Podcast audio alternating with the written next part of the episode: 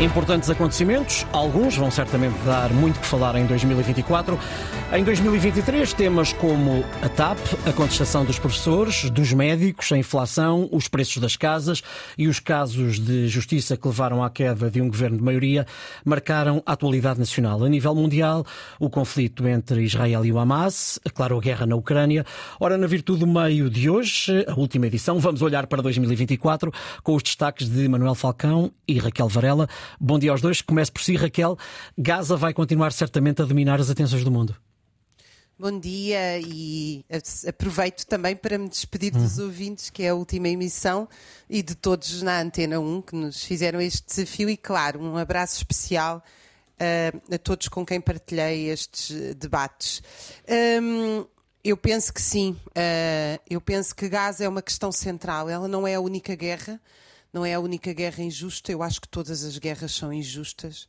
Uh, mas eu acho que a situação de Gaza não é comparável a mais nenhuma e por isso uh, uh, escolhi como tema. Gaza, há 2 milhões de pessoas a ser bombardeadas, 90% já não têm casa nem espaço seguro onde estar. Uh, quer dizer, os termos utilizados pela Organização Mundial de Saúde, uh, pela Unicef, pela ONU, são de carnificina.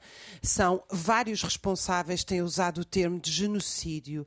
O que nós estamos a falar é, uh, quer dizer, as pessoas não, não têm para onde ir.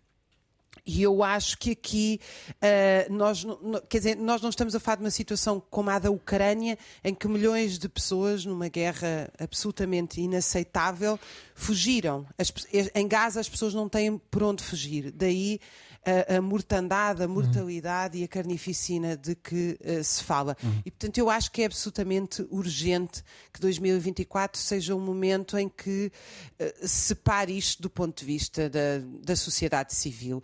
Uhum. E a única esperança, de facto, é, é, ver países como a Inglaterra e os Estados Unidos, onde há manifestações, uh, milhares e milhares de pessoas. E eu queria fazer aqui uma crítica muito direta aos uhum. noticiários que, quando foi a invasão da Ucrânia, eh, basta andar um bocadinho para trás para ver, eh, colocavam as manifestações, que aliás eram mínimas, eh, e não estou a dizer que é correto serem mínimas, mas eram muito pequenas, face àquilo que se passa hoje contra Gaza, em que são dezenas e às vezes centenas de milhares de pessoas nas principais cidades dos principais países e quase não há notícias sobre esta resistência ao massacre.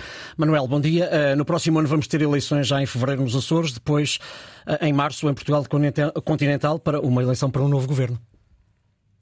Exatamente, mas não é só aqui. Nós vamos ter em 2024, hum. numa pequena investigação que eu fiz, em alguns estudos sobre esta matéria, eleições de diversos géneros, desde parlamentos até presidentes da República, em 50 países. Aparentemente, este é o ano em que, desde que há registros, se verifica um maior número de atos eleitorais.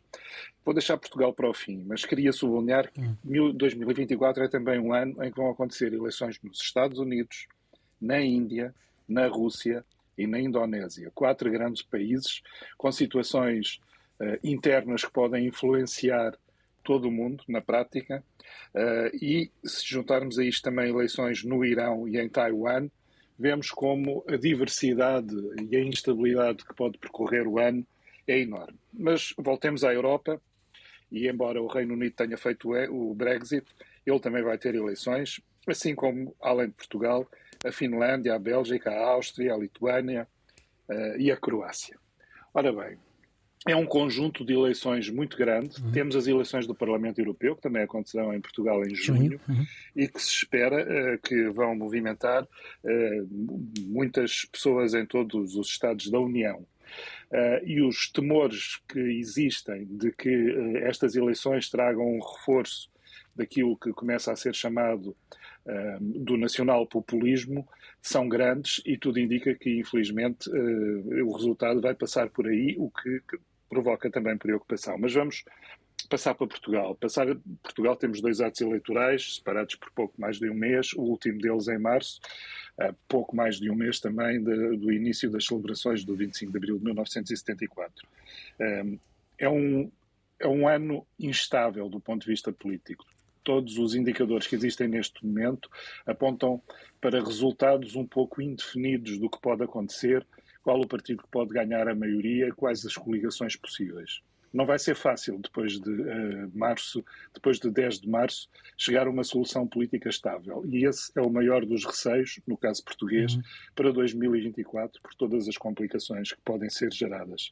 Uhum. Não é bem um ano de todos os perigos, mas é um ano que suscita grandes interrogações.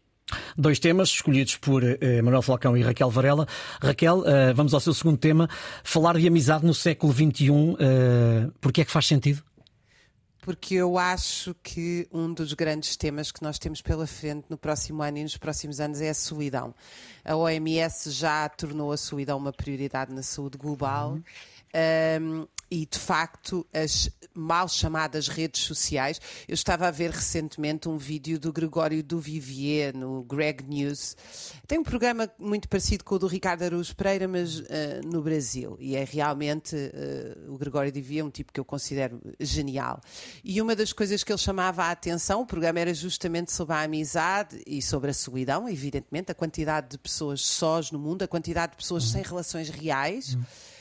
Um, e uma das coisas que ele chamava a atenção foi que estas grandes empresas, que hoje são das maiores empresas uh, mundiais, como o Facebook, a Meta uhum. e outros, uh, não trouxeram nenhuma novidade tecnológica. A grande novidade foi tornar lucrativa as relações, ou seja, monetizaram, uhum. comodificaram, isto é uma, mercantilizaram, para, para usar o termo português correto, as nossas relações. Uh, como as relações não podem ser mercantilizadas, uhum. na verdade não se pode vender amizade, porque a amizade tem que ser uma coisa sincera, senão não é.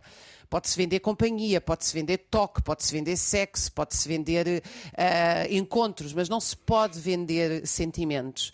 E isto está a levar a uma pandemia mundial, não só de depressão, mas de uma série de doenças, e daí a OMS e a própria revista Lancet terem lançado uh, grupos especiais para estudar, porque o número de doenças graves uh, não mentais. Uhum dispara nas pessoas que estão sós. E eu acho que um, um dos grandes desafios uh, da humanidade é voltar a construir relações de cooperação, de amizade, de amor, de proximidade. Manuel, para terminar, no próximo ano também, uh, um dos seus destaques é os 50 anos do 25 de Abril. Exatamente. O 25 de Abril completa 50 anos, ou 50 anos depois da queda da ditadura. O país mudou muito e mudou muito para melhor. Em primeiro lugar, temos liberdade. Em segundo lugar, é indiscutível que houve avanços grandes perdão, do ponto de vista social uh, em todo o país. Mas, no entanto, ao longo destas cinco décadas, uh, foi-se perdendo um pouco, sobretudo nos últimos anos, a confiança na democracia. E é fundamental que estas celebrações dos 50 anos do 25 de Abril permitam restaurar a confiança na democracia. É tempo, se calhar, de ver o que é que na lei eleitoral estava bem em 1974 e 1975 e o que é que agora precisa de ser mudado para garantir uma participação mais efetiva das pessoas. Nas últimas eleições legislativas, os votos que de facto contaram para a solução política encontrada foram menos de 50% do total do eleitorado. E isto não pode acontecer, porque senão acaba por não ser uma democracia representativa no verdadeiro sentido uh, da palavra. E é indiscutível que, apesar de uhum. tudo o que aconteceu de bem, Portugal está nos últimos lugares dos indicadores económicos da Europa. Uhum. Temos problemas graves na saúde, na educação, na justiça e na habitação, e isto tem que ser compaginado com, a, com o que nós queremos de um país diferente no futuro. Por fim, durante 2024 uhum. vamos ter festas, celebrações, atividades em todo o país para celebrar este aniversário. Muitas delas sobre, uh, sob a égide ou, ou sob o, ambiente de uh, atividades culturais. E eu gostava muito de deixar também aqui uh, uma última nota que era esta. Para concluir. A cultura e as atividades culturais, os espetáculos, uhum. as exposições, os teatros, todas as atividades artísticas e culturais não podem ser uma flor na lapela de comemorações. Tem que ser uma preocupação constante. Não pode ser uma coisa que acontece quando se quer só festejar. Tem que ser uma coisa que leva as pessoas a festejarem a vida. E esse é o meu desejo aqui para 2024, que também, além do país poder ganhar um novo balanço para se transformar, que haja também um outro olhar sobre a cultura e a produção criativa e artística. Bom ano a todos à equipa durante estes hum. tempos e aos nossos ouvintes. Obrigado, Manuel Falcão, Raquel Varela, João Goberno, Mafalda Anjos, que fizeram estes dois meses e meio de Virtude do Meio.